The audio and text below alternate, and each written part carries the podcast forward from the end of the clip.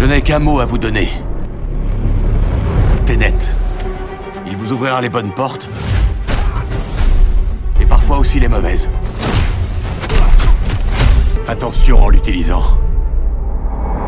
Bonjour à tous, on se retrouve pour un nouvel épisode de Pop Express. On a bien cru qu'il ne sortirait jamais, mais enfin, il est là. Après avoir été décalé plusieurs fois en l'espace de deux mois, je parle évidemment de Tenet, le dernier film réalisé par Christopher Nolan, attendu comme le messie pour sauver l'industrie du cinéma. Pour certains, Tenet n'a qu'une seule mission, faire revenir les spectateurs dans les salles obscures. Avec un budget de plus de 200 millions de dollars, le pari est risqué, mais réussi au vu des chiffres annoncés et tant mieux. Réputé en plus pour être compliqué à comprendre, ce que je confirme évidemment. Chacun y va de sa théorie. Mais comment Nolan a-t-il pu écrire un tel scénario? Attention, spoiler, c'est ce qu'on va tenter de découvrir aujourd'hui. Bienvenue dans l'au-delà. Déjà pour commencer, revenons en arrière en l'an 2000 même, puisque l'idée de faire un film comme Tenet trotte dans la tête de Christopher Nolan depuis plus de 20 ans. Comme beaucoup passionnés par les films d'espionnage et en particulier des James Bond, évidemment. Bond. James Bond. Il a voulu cette fois-ci avec Tenet bousculer ses méthodes de travail. De quelle façon? Eh bien pour le savoir, on peut se retrouver en 2006 par exemple. Je suis Batman. Bonsoir, mesdames et messieurs.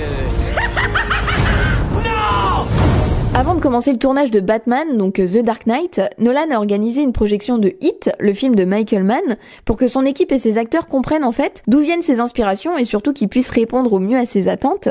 Ce qui est comme une sorte de tradition chez le réalisateur, à chaque nouveau film il fait ça, à l'exception de Tenet. No, God, please, no! Après avoir passé 7 ans sur le scénario du film qui mélange quand même, je le rappelle, science-fiction et espionnage, il voulait surtout pas se laisser influencer, donc il a travaillé directement à partir de ses souvenirs, plutôt que de s'attarder sur des détails comme il le faisait auparavant, ce qui amène une première théorie d'un fan qui pense qu'il n'y a pas vraiment d'énigme complexe derrière le mot Tenet, mais que ce serait tout simplement une critique du cinéma américain. C'est vrai qu'on retrouve pas mal de codes, voire même des clichés, les gentils contre les méchants, l'américain qui veut sauver le monde, une multitude d'effets visuels, etc. Tu veux faire s'écraser un avion. Mais un avion de quelle taille? Ce point-là est légèrement dramatique. Pour ma part, je pense que c'est surtout une conséquence, ce qui amène une deuxième théorie, beaucoup plus évidente cette fois-ci, que j'ai trouvée fascinante. Elle révèle vraiment encore tout le talent de Nolan pour écrire des scénarios compliqués. C'est la référence au carré Sator. Alors je connaissais pas du tout cette histoire, et si c'est pareil pour vous, après le podcast, je vous invite à aller lire le thread de Pauline Darley, donc D-A-R-L-E-Y sur Twitter, qui est hyper intéressant. Elle explique que le carré Sator a été retrouvé dans les ruines de Pompéi en l'an 79, donc cette ville est déjà citée à plusieurs reprises en plus dans le film, et selon les chercheurs, il y aurait tout un signe de reconnaissance religieux derrière, même si son sens reste encore un mystère aujourd'hui. On peut aussi l'appeler le carré magique. Il est composé de cinq mots qui se disent aussi bien de gauche à droite que de haut en bas du carré. Donc on retrouve les mots Sator, Arepo, Tenet, Opéra et Rotas. Évidemment, si vous avez vu le film, vous connaissez forcément ces mots et surtout à quoi ils correspondent.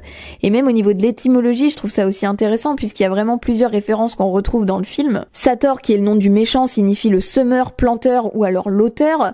Il y a aussi Rotas qui, euh, vous avez compris, donne Sator à l'envers, qui est le nom de l'entreprise de Sator encore une fois. Et ce mot signifierait la rotation, les cycles, qui est quand même le sujet principal du film, hein, avec euh, l'inversion du temps et l'entropie inversée. Puis Tenet, qui en latin veut dire tenir, diriger, ce qui est exactement son rôle à la fois dans le carré mais aussi dans le film. Tout s'articule, tout se lie vraiment autour de ce mot-là. Pour ce qui est de Arepo et Opéra, au niveau des origines, je retrouve pas forcément de cohérence avec le film, hein, même s'ils ont euh, c'est sûr une place importante dedans. Peut-être que ça fait aussi partie de ce que je n'ai pas compris, hein, ce qui serait fort probable également, donc euh, n'hésitez pas à me le dire en commentaire. Le chiffre 7 est lui aussi intéressant puisque c'est le nombre de fois où le carré Sator a été retrouvé dans différents endroits du monde, mais ça correspond aussi au nombre de lieux de tournage qu'il y a eu pour Tenet. Alors simple coïncidence ou vraie référence, en tout cas j'ai vraiment trouvé cette théorie passionnante et j'avais vraiment envie de vous la partager parce que bah, depuis, en sachant tout ça, j'ai encore plus apprécié le film. J'essaierai de vous poster le lien du thread dans la description du podcast si ça vous intéresse. Et n'hésitez pas à partager cet épisode et à laisser une petite note, un petit commentaire s'il vous a plu. On se retrouve rapidement pour un prochain podcast. En attendant, prenez soin de vous et à bientôt